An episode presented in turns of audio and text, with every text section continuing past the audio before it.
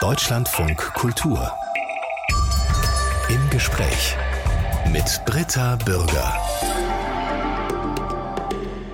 Heute wieder von den internationalen Filmfestspielen Berlin.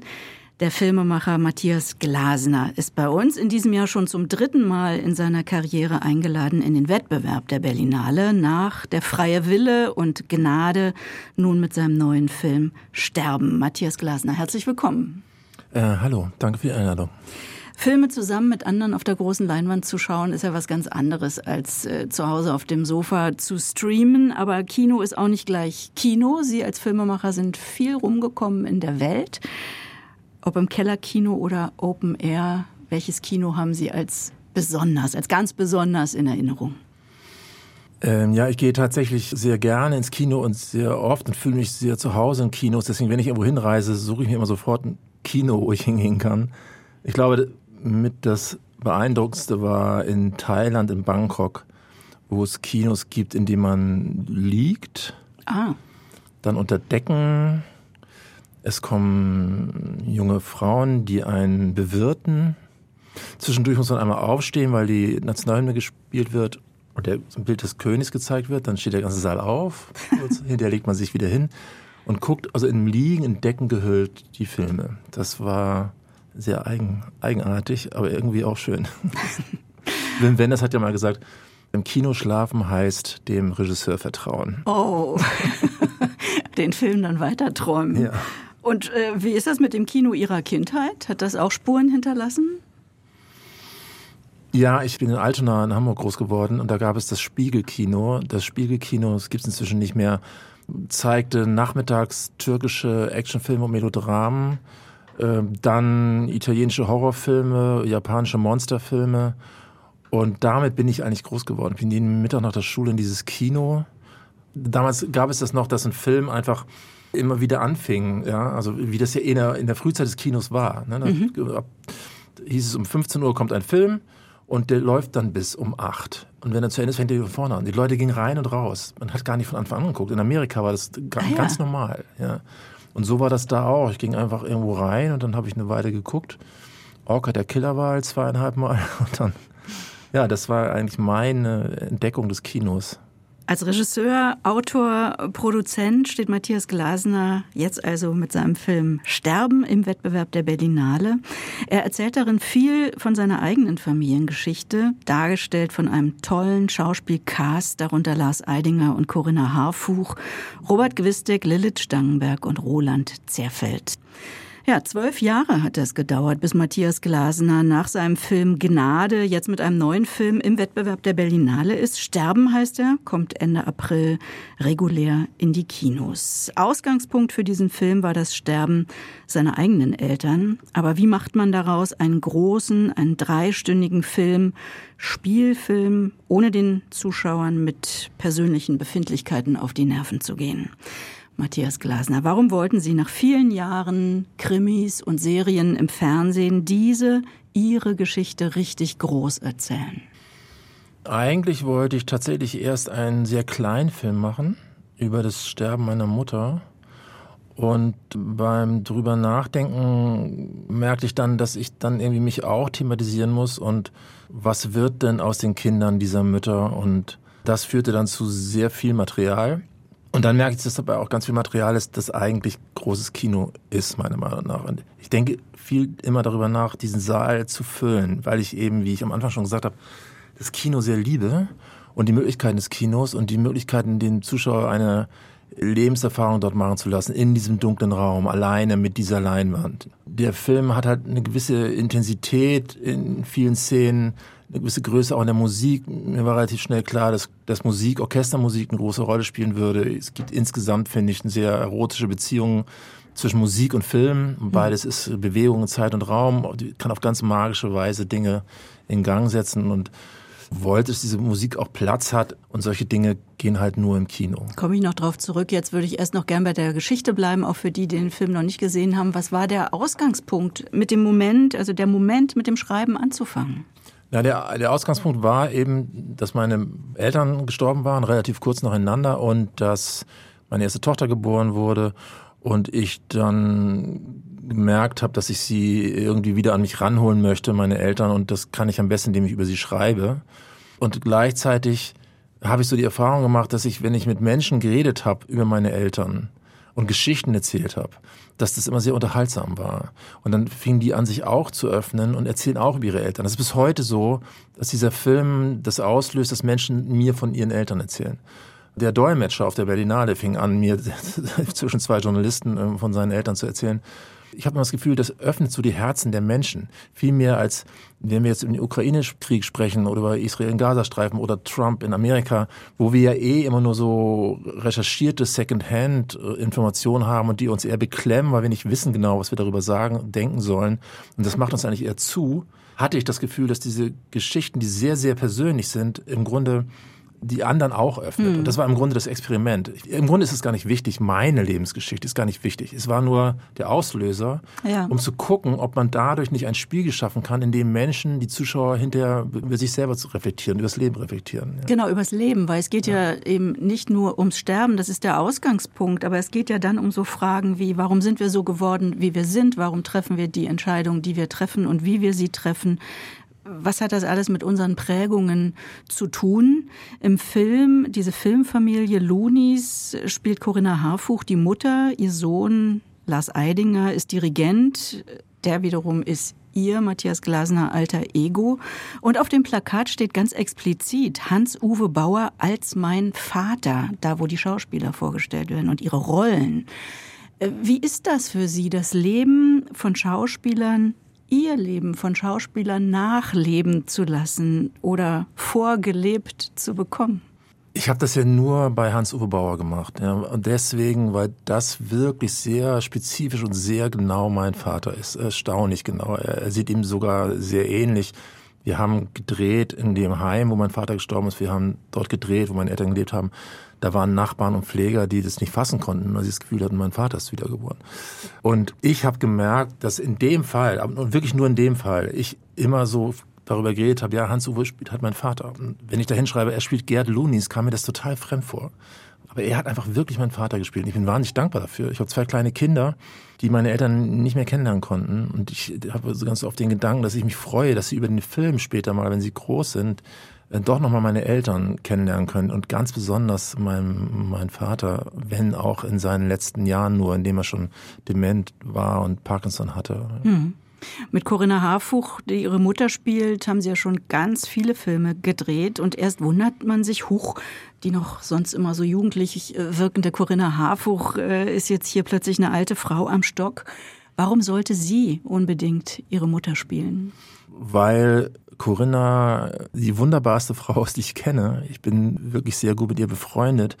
Und ihre Würde, ihre Intelligenz, ihre Wärme, ihre Empathie wollte ich gerne meiner Mutter schenken, dieser Figur schenken, weil ich ansonsten habe ich ein schwieriges Verhältnis zu meiner Mutter und diese Figur wird ja eher als distanziert und man könnte sagen eher kalt beschrieben und ich wollte das kontrapunktieren mit mit einer Schauspielerin, die genau das Gegenteil eigentlich ist.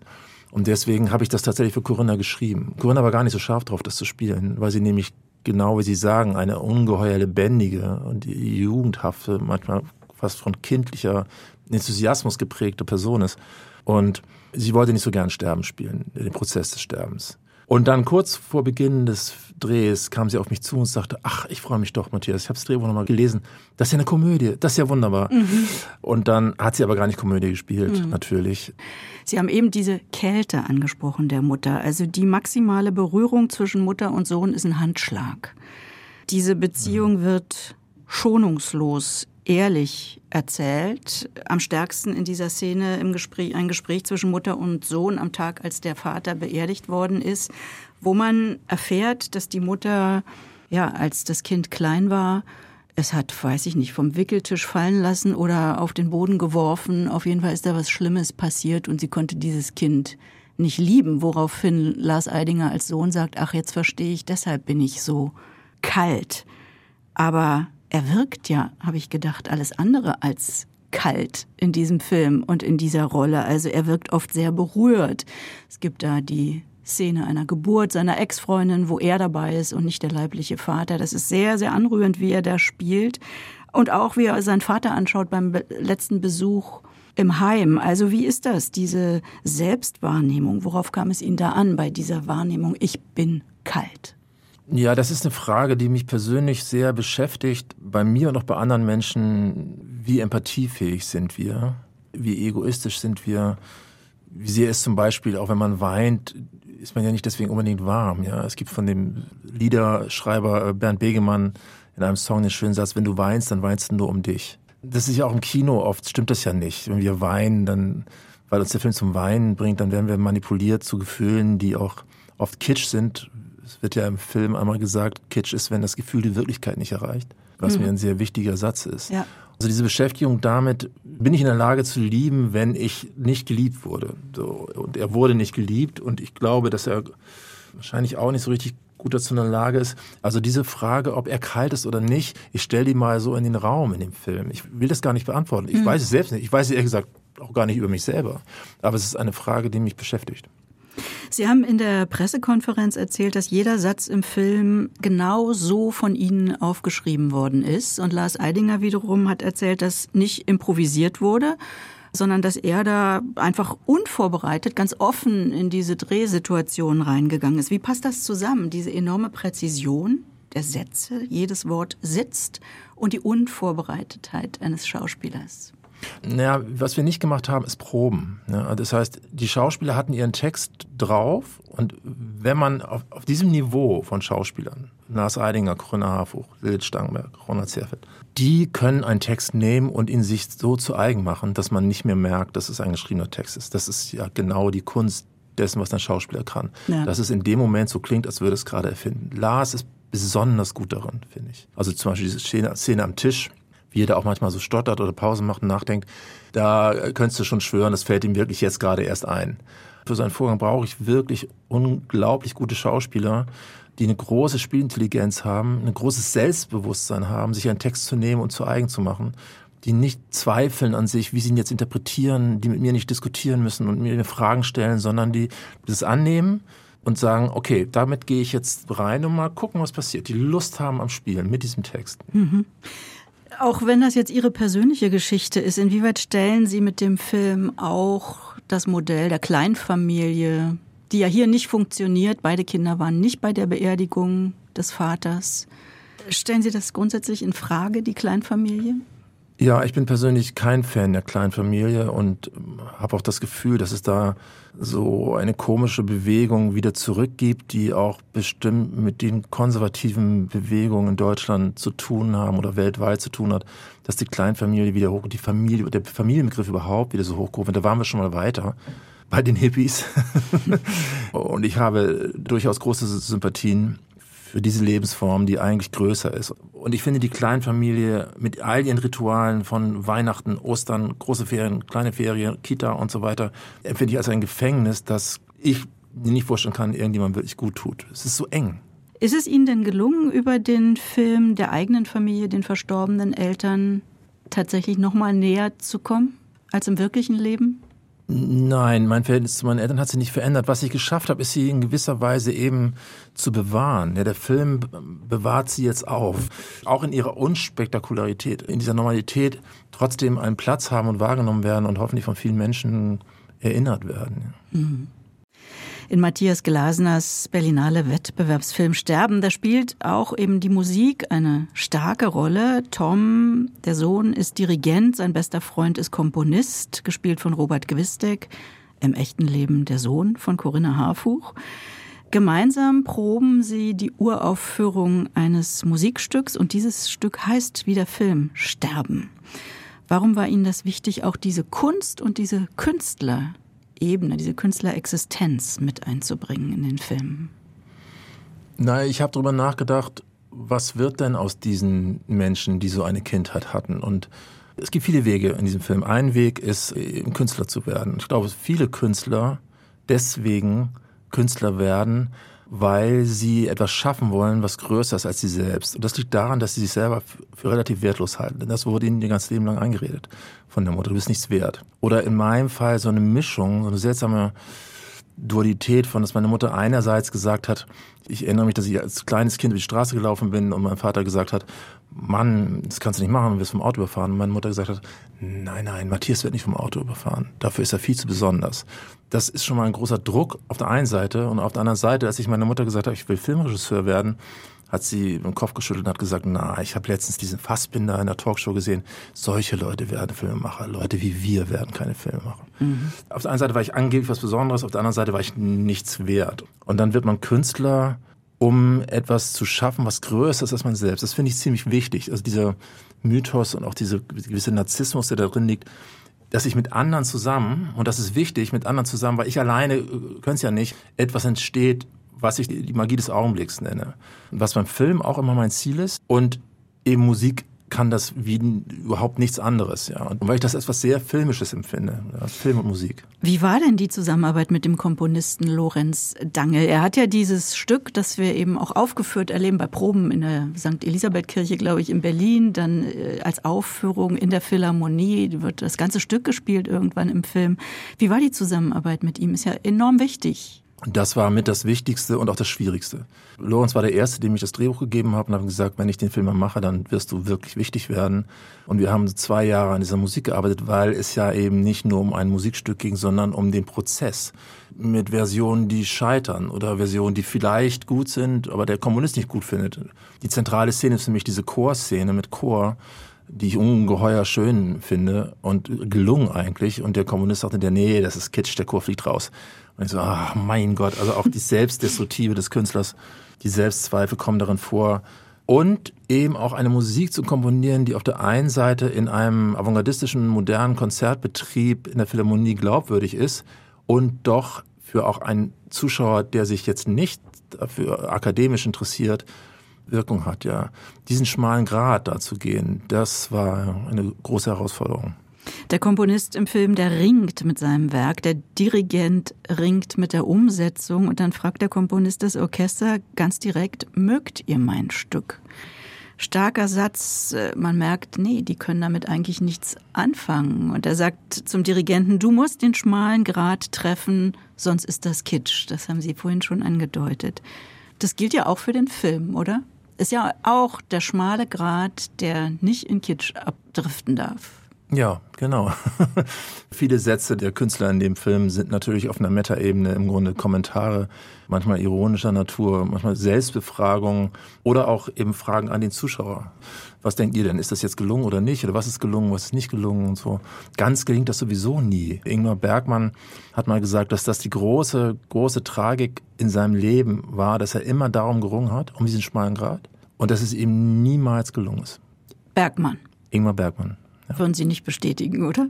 Doch, das kann ich bestätigen, weil ich meine, dass was, ihm das also nicht ich kann es nicht beurteilen. Ich kann es nicht beurteilen, was er nicht, eigentlich wollte. Was er eigentlich wollte. Ja. ja. ja. Also er hat großartige Filme gemacht und ich kenne es ja von mir selber auch. Ich bin ja auch manchmal überrascht, was Leute in dem Film sehen von einem, von mir. Man geht auf Kinotour, die Menschen sagen was dazu. Man denkt, ach du meine Güte, der findet den Film toll, aber den Film habe ich doch eigentlich gar nicht gedreht. Oder, oder jemand kritisiert Sachen und interpretiert Sachen rein, wo ich denke, ach, das ist doch totaler Quatsch. Aber, aber gut, er hat natürlich die Freiheit, das zu tun, weil ich eben genau diesen schmalen Grad versuche zu gehen, es nicht so sehr zu vereinfachen, dass es eindeutig wird, hm. sondern dass ich ja diese Offenheit der Interpretation auch will. Aber da muss man sie halt auch aushalten. Und das Missverständnis liegt dann natürlich dann nahe. Ist so.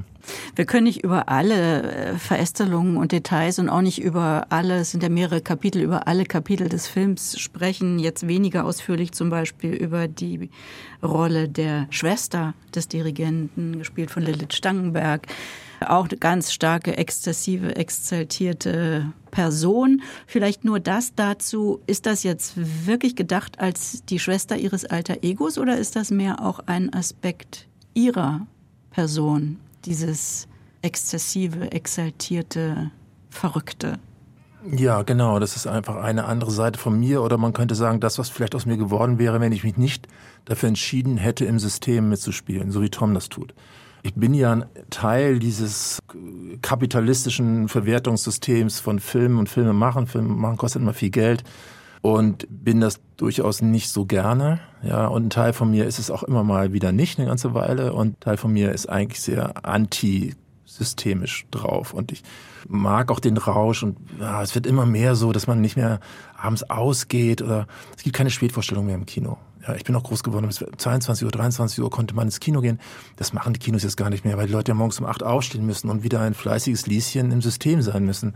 Und ich habe große Sympathien für diejenigen, die sich dem verweigern mhm. und eher den Rausch wählen und das Extreme und und das, was Lilith da so erlebt, die Sachen, merke immer so, dass Menschen so reagieren und sagen, ach, die Arme. Ich denke immer, nee, nee, die hat Spaß. Sondern die einzige in diesem ganzen Film, die wirklich Spaß hat, auch wenn sie deswegen vielleicht früher sterben wird. Und das sagt sie auch irgendwann mal. Ja, vielleicht sterbe ich früher. Naja, das sie lebt das, eigentlich aber, nur im Rausch, in der Ekstase. Das ja, macht sie lebendig. Ja, ne? Genau. Und das mhm. ist, ich finde, jeder Mensch hat das Recht, auch das zu wählen. Nicht alle müssen funktionieren im System.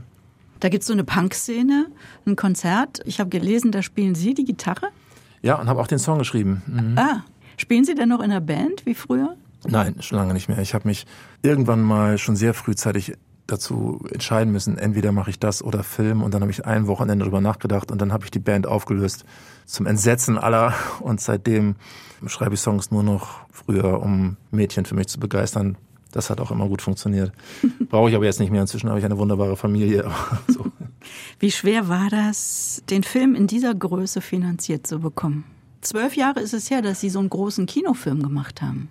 Ja, aber ich habe auch gar nicht probiert dazwischen. Ich habe mich lange sehr der Serie gewidmet, wie so viele andere, weil die Serie so eine großartige Möglichkeit ist, anders zu erzählen. Nein, es hat gar nicht so lange gedauert. Es war am Anfang so ein bisschen stockend. So, die ersten beiden Förderungen kamen beide nicht. Und dann dachte ich, ja, dann nicht. Also ich muss sagen, meine Haltung zu diesem Ding war immer, ich muss das nicht machen. Ich habe es geschrieben, mir gefällt das, was ich geschrieben habe, aber wenn es die Leute nicht interessiert, dann ist auch okay, dann mache ich ihn nicht. Die einzige Bedingung an alle war immer, ich mache ihn, wenn, dann nur so. Also ich mache ich mach ihn nicht kürzer und ich ändere nichts. Entweder so oder gar nicht. Und dann haben sich aber doch relativ schnell genug gefunden und doch ganz toll auch. Wir hatten dann doch für einen Arthouse-Film verhältnismäßig viel Geld. Erstaunlicherweise. Wir sind mit dem Filmemacher Matthias Glasner im Berlinale Studio von Deutschlandfunk Kultur. In den vergangenen zwölf Jahren hat er vor allem fürs Fernsehen gedreht, viele Krimis und Serien, zum Beispiel Blochin mit Jürgen Vogel als Ermittler, die ersten vier Episoden von der zweiten Staffel von Das Boot. Haben die Serien ihre Lust an den langen, an den epischen Formen geweckt? Ja, ich habe wie alle anderen habe ich das Gefühl, äh, eine große Begeisterung. So vor 10, 20 Jahren ging das los, als die großen horizontalen Serien aus Amerika kamen. Sopranos, The Wire, Mad Men. Und man dachte, oh Gott, da, da explodiert was. Eine neue Art zu erzählen, die nicht mehr der Dreiakter ist, sondern so eine Erzählung des Unendlichen ist. Geschichten, die eine unglaubliche Größe entwickeln, Komplexität. Robert McKee hat mal gesagt, normalerweise hat ein Charakter, eine Hauptfigur vielleicht fünf Eigenschaften. Breaking Bad, die, die Hauptfigur Walter hat 18, nicht ein dreidimensionaler, sondern 18-dimensionaler Charakter. Und das ist natürlich ein Geschenk für Autoren, für Schauspieler, auch für Regisseure eine große Herausforderung, diese große Strecke zu gehen. Sehr spannend und hat auch, glaube ich, in der Kinolandschaft was verändert. Filme sind wieder länger geworden, ja nicht nur meiner, sondern es gibt viele lange Filme in letzter Zeit. Ja, der Dominik Graus letzter Film Fabian war drei Stunden, Berlin Alexanderplatz war drei Stunden, die ja. letzte. Früher waren Filme sowieso länger. Rocco und seine Brüder, La Dolce Vita, Der Leopard. Dieses 90-minütige ist ja auch wieder sowas Effektives, wo wir irgendwie so reingerutscht sind. Filme dürfen durchaus länger sein und auch dramaturgisch offener. Ja, und was heißt überhaupt diese Zahl? Also wenn ich denke, Sterben hat, geht drei Stunden, mir kam das nicht vor wie drei Stunden. Das hätte auch noch zwei Stunden weitergehen können. Das freut mich. Es ist ja interessant, dass es nur bei Filmen so thematisiert wird, glaube ich. Bei Büchern ist es völlig normal, dass jedes Buch seine ganz eigene Länge hat. Ja, 100 Seiten, 200 Seiten, 300 Seiten, 1000 Seiten. Ja, warum dürfen das Filme nicht auch? Mhm.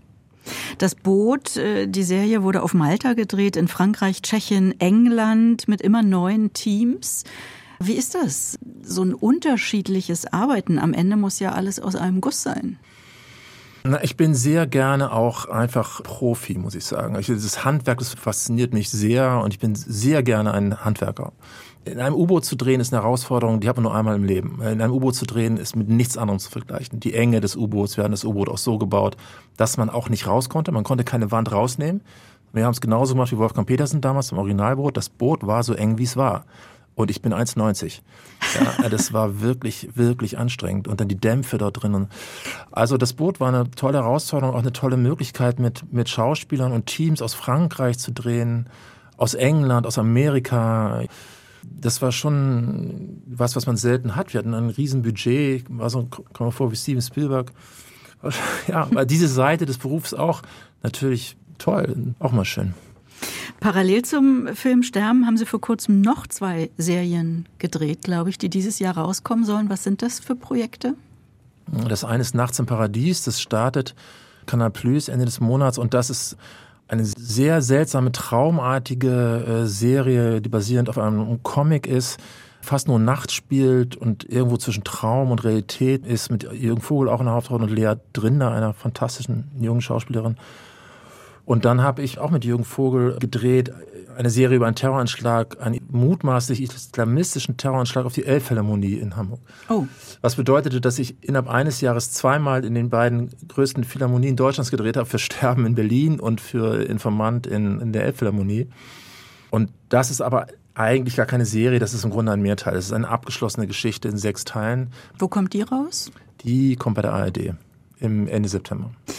Ja, und jetzt versuchen Sie, das Epische ins Kino zu übertragen. Ich habe gedacht, ob sich vielleicht auch das Publikum durch die Serien mehr daran gewöhnt hat, einfach geduldiger zu sein und auch Lust hat, sich intensiver auf Figuren einzulassen, auf Plots, auf Wendungen.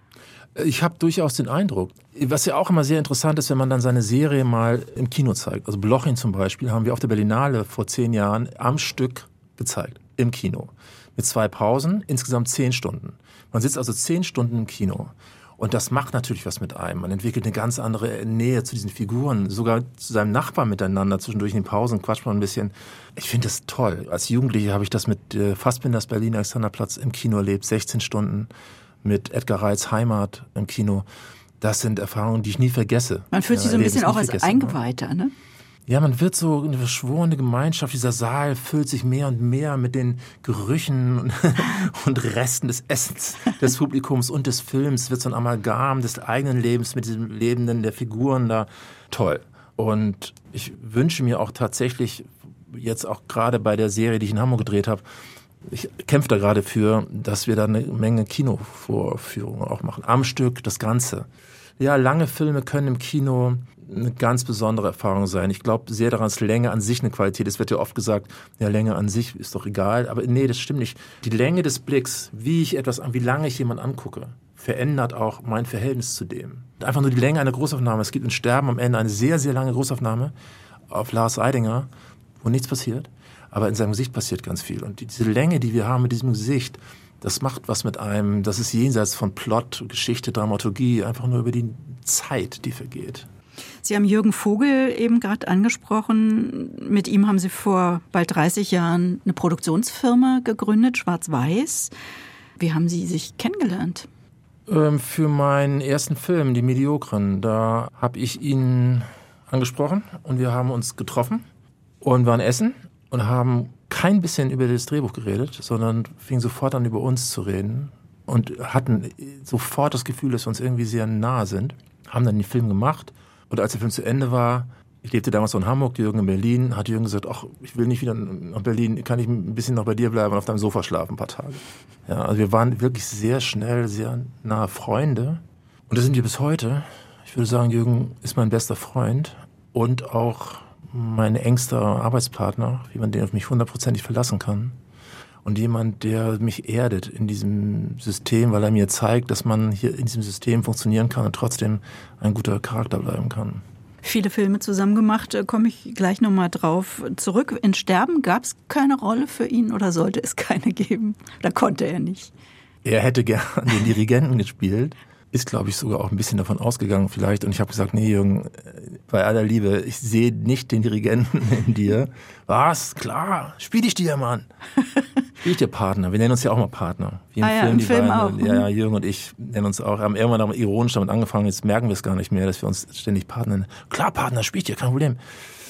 Aber nee, Jürgen kann ganz viel, aber einen Dirigenten hätte ich dachte ich, nee, das ist er nicht. Sie wollten wohl mal selbst Dirigent werden. Ja, aber ich spiele nicht gut genug Klavier, Und um Dirigent zu werden, muss man Musik studieren und dafür muss man sehr gut Klavier spielen. Dafür war ich zu faul. Ja. Und wie Godard gesagt hat, dann Regisseure sind diejenigen, die nichts richtig gut können. Und dann wird man Regisseur. Bin nicht so ein sehr fleißiger Mensch. Ja. Sein Durchbruch hatte der Filmemacher Matthias Glasner vor 30 Jahren. Da war er selbst knapp 30 mit dem gerade schon erwähnten Film Die Mediokren über ja, Lebens- und Liebeskrisen zweier junger Männer und Frauen. War das eigentlich auch schon damals eine autobiografische Geschichte oder wie sind Sie überhaupt zum Filmemachen gekommen? Also zum Filmmachen bin ich gekommen, weil ich wirklich schon als junger Mensch eben absolut besessen war vom Kino und immer da reingerannt bin. Das, warum das so ist, weiß ich nicht. Wahrscheinlich auch eine Flucht eben von meinem Elternhaus, von meiner Mutter, schätze ich mir jetzt im Nachhinein schon. Ich wollte einfach mal weg in andere Welten flüchten. Und äh, deswegen habe ich auch so eine große Liebe zum Fantasy-Film eigentlich und zum Horrorfilm und zum Science-Fiction-Film. Star Wars war ganz wichtig für mich. Also das Kino war ganz schnell, ganz klar. Ich habe total innige Beziehungen zum Kino. Und habe aber nie studiert, weil ich zu ungeduldig war weil ich mir dachte, äh, Orson Welles hat mit 23 Citizen Kane gedreht. Das muss ich auch schaffen. Wenn ich bis 23 kein Citizen Kane gedreht habe, höre ich auf. Also mit so einer jugendlichen Arroganz, die man hatte. Habe ich dann nicht geschafft. Ich habe aber mit 23 meinen ersten Film gedreht. Der lief sogar auf Münchner Filmfest, Requiem. Ist aber verschollen, weil mein Vater die einzige Kopie aus Versehen weggeschmissen hat. Oh nee. ja, also ich habe einfach sehr große instinktive Liebe zum Kino. Ist mein Zuhause. Warum auch immer. Und die Mediokren, das stimmt. Ich habe gerade letztens, glaube ich, sogar zum ersten Mal daran gedacht, dass im Grunde die Mediokren und Jetzt sterben so ein bisschen meine beiden autobiografischen Filme sind, wenn man so will. Bei den Mediokren war das auch so. Und die Selbstbeschäftigung unter dem Titel Die Mittelmäßigen, also die Mediokren ist ja ein, mhm. in einem falschen Latein äh, die Mittelmäßigen, diese Angst vor der eigenen Mittelmäßigkeit, auch wieder der Wunsch nach größer sein als mich selbst. Das war damals schon bei Mediokren Thema. Darauf folgten Filme wie Sexy Sadie und Fandango, hatten auch, wie ich jetzt nochmal gesehen habe, alle Premiere auf der Berlinale, später dann eben auch der Freie Wille und Gnade, die dann sogar im Wettbewerb liefen, wie jetzt Sterben. Es verbindet sie also viel mit diesem Festival, Matthias Glasner, auch wenn manche Filme sehr kontrovers diskutiert worden sind, gerade der Freie Wille und Gnade. Würden Sie sagen, die Berlinale hat Ihre Karriere befördert oder spielt das gar keine Rolle für Sie? Doch, es hat eine enorme Rolle gespielt, gerade am Anfang. Das ist gleich mein erster Film bei der Berlinale lief die Mediokren. Das ist ein enormes Sprungbrett. Berlinale ist eben eins der drei großen Festivals weltweit, neben Cannes und Venedig. Und es sind immer sehr viele Journalisten da und alle Kinobetreiber und Verleiher. Und man wird sofort auf eine Plattform katapultiert und kann auf einer Weise weiterarbeiten, die man sonst nicht so kann. Man muss dann auch Flops aushalten. Fandango war ein gigantischer Flop den wirklich, glaube ich, alle gehasst haben, auch auf der Berlinale. Ich bin kaum auf die Premierenparty gekommen, weil ich alle drei Meter vor aufgehalten wurde, wo mir jemand sagte, Matthias, wie konntest du so einen schlechten Film drehen? Und das muss man dann auch aushalten. Ne? Man ist, ist halt dann Champions League. Ne? Da wird nicht so wohlwollend, guck wie auf kleineren Festivals, ach, ist doch ganz schön, sondern dann bist du entweder richtig gut oder bist es halt, bist es halt nicht. Das ist so ein Moment da, wo man als Regisseur, wo viele dann beim Fernsehen landen und da bleiben weil sie sich nicht mehr trauen, weil es so hart war. Die Erfahrung so hart ist, so niedergemacht zu werden. Und habe ich gedacht, nee, ich will aber weiter Kinoregisseur bleiben. Habe dann mit sehr, sehr, sehr wenig Geld, mit ganz kleinem Team den freien Willen gemacht, mit der Haltung, das wird bestimmt mein allerletzter Film. Sie werden mich mit faulen Eiern und Bananen bewerfen. Das haben Sie nicht, aber es gab scharfe Kritik. Vergewaltigungsdrama mit Jürgen Vogel. Ich bin ehrlich, ich habe den Film nicht gesehen. Ich habe nur über den hm. gelesen und auch jetzt in der Vorbereitung haben mir mehrere Leute gesagt, ich konnte den Film bis heute auch nicht angucken aus Angst vor der Gewalt, die sie da zeigen. Das kann, habe ich gedacht, ja eigentlich nicht ihr Interesse sein als Filmemacher, dass Leute Angst haben, den Film zu sehen. Wo ist die Grenze des Zumutbaren, was Gewalt angeht, speziell vielleicht auch Gewalt gegen Frauen? Na, der freie Wille ist, glaube ich, der Film, der von mir am meisten geguckt wurde. Ich bin ein Jahr mit dem Film um die ganze Welt gereist. Ich habe die meisten Preise von allen meinen Filmen gewonnen. Ich habe die meisten Zuschriften bis heute und vor allem von Frauen, die sich für den Film bedanken. Das ist tatsächlich interessant, warum sich vor allem Frauen für den Film bedanken. Nach Vorführung kommen Frauen zu mir, kamen damals Frauen zu mir, vielen Dank für diesen Film. Weil ich glaube, dass der Film es schafft, etwas, was mit vielen Tabus und Ängsten behaftet ist, an die Oberfläche zu holen, ans Tageslicht zu holen, so dass man darüber freier reden kann und durchatmen kann. Das ist oft etwas, was mich interessiert, ein Film, die Herzen zu öffnen. Der freie Wille ist ein sehr zärtlicher Film. Ich verstehe schon, dass man Angst davor hat. Es ist bestimmt auch kein leichter Film zu gucken, aber es ist kein gewalttätiger Film, obwohl Gewalt darin vorkommt. Anders äh, der Film Gnade mit Birgit Minichmeier, die eine Frau spielt, die beim Autounfall in Norwegen ein junges Mädchen überfahren hat, getötet hat, Fahrerflucht begeht. Auch ein schweres Thema, extrem spannend, wie Sie davon erzählen, dass sich jemand schuldig macht. Also Schuld, Sühne, Vergebung. Das sind Themen, die Sie immer wieder anziehen. Warum? Also äh, grundsätzlich ist es so, dass mir Menschen nur dann sympathisch sind, wenn ich das Gefühl habe, dass sie ein kritisches Verhältnis zu sich selbst haben. Also Menschen, die so ganz im Saft stehen und immer das Leben toll finden und sich selber toll finden, sind mir total fremd und auch eigentlich unsympathisch. Ich habe so eine Nähe zu so Menschen und es gibt sehr viele, sehr, sehr, sehr viele Menschen, die so sind, viel mehr als man denkt. Marivaux hat mal einen Priester gefragt, er hat doch so viele Beichten abgenommen, äh, wie er die Menschen beschreiben würde. Und er hat gesagt, ja, zwei Dinge. Erstens, die Menschen sind viel unglücklicher, als man denkt. Und zweitens, niemand wird jemals erwachsen. Und das ist im Grunde das Motto für, für Sterben ganz toll gewesen. Aber ja, mich, mich interessiert immer in meinen Filmen mehr die Beschäftigung, die Möglichkeit, dem Zuschauer zu geben, sich mit sich selbst zu beschäftigen, als einen gesellschaftskritischen Film zu machen, was in Deutschland sehr beliebt ist, mhm. in Deutschland sehr viel gemacht wird. Ich nenne das immer das schlechte Gewissen-Kino, das wir irgendwie haben seit dem Zweiten Weltkrieg. Wir müssen einen Film machen, in dem wir uns immer moralisch auf die richtigen Seite stellen und sagen, die anderen sind die Bösen, das sind die Bösen, wir sind die Guten. Ja. Und das tue ich nicht. Und meine Filme sagen, gehen immer von dem Gedanken aus, ich bin nicht gut. Und was mache ich jetzt damit? Wie gehe ich damit um? Das finde ich spannend. Also Grenzen ausloten, Abgründe erforschen, dunkle Charaktere genau angucken. Was gibt es da vielleicht auch an hellen Seiten? Menschen, die mit Katastrophen ringen. Aber sie gehen eben dabei dann doch oft oder gerade einen Schritt weiter, als man vielleicht erwartet. Also diese Grenzerfahrung auszuloten. Darum geht es, glaube ich, ganz stark. Da kommen mehrere Sachen zusammen. Da spielt auch mit rein, dass mich in, in Filmen Szenen interessieren, die unspielbar sind, erstmal erscheinen oder die eine Herausforderung darstellen ans Denken, wie Menschen zu sein haben oder wie eine Szene zu sein hat und so. So eine 20-Minuten-Szene am Tisch wie bei Sterben. Ja, mir macht das Spaß. Ja, das ist ja nicht so. Ich bin überhaupt kein Regisseur, der irgendwie oh, tief wühlen, Abgründen. Eigentlich, es wird immer so gesagt, ich selber denke nie in Form von Abgründen. Ich denke im Sinne von Spannung und auch, äh, ja, diesen Raum füllen mit was Existenziellem, was aber auch Spaß macht. Und gibt Szenen, die wir nicht vergessen. Das ist, glaube ich, das, was mich am meisten interessiert in all meinen Filmen. Ich freue mich, wenn Sie sagen, Gnade haben Sie gesehen und es hat Sie irgendwie nicht losgelassen. Das ist, ich glaube, das Einzige, was mich wirklich interessiert. Der Film Sterben von Matthias Glasner beginnt mit einer wunderbaren Szene. Ein kleines Mädchen schaut direkt in die Kamera, ist wie so ein Vorspann und appelliert an uns mit vielen Worten die Botschaft, du musst auf dein Herz hören. Den Satz haben Sie eben auch so in einem Halbsatz, glaube ich, gesagt. Wir sollen auf unser Herz hören. Wer ist das Mädchen? Wie kam es zu dieser Szene und diesem Vorspann?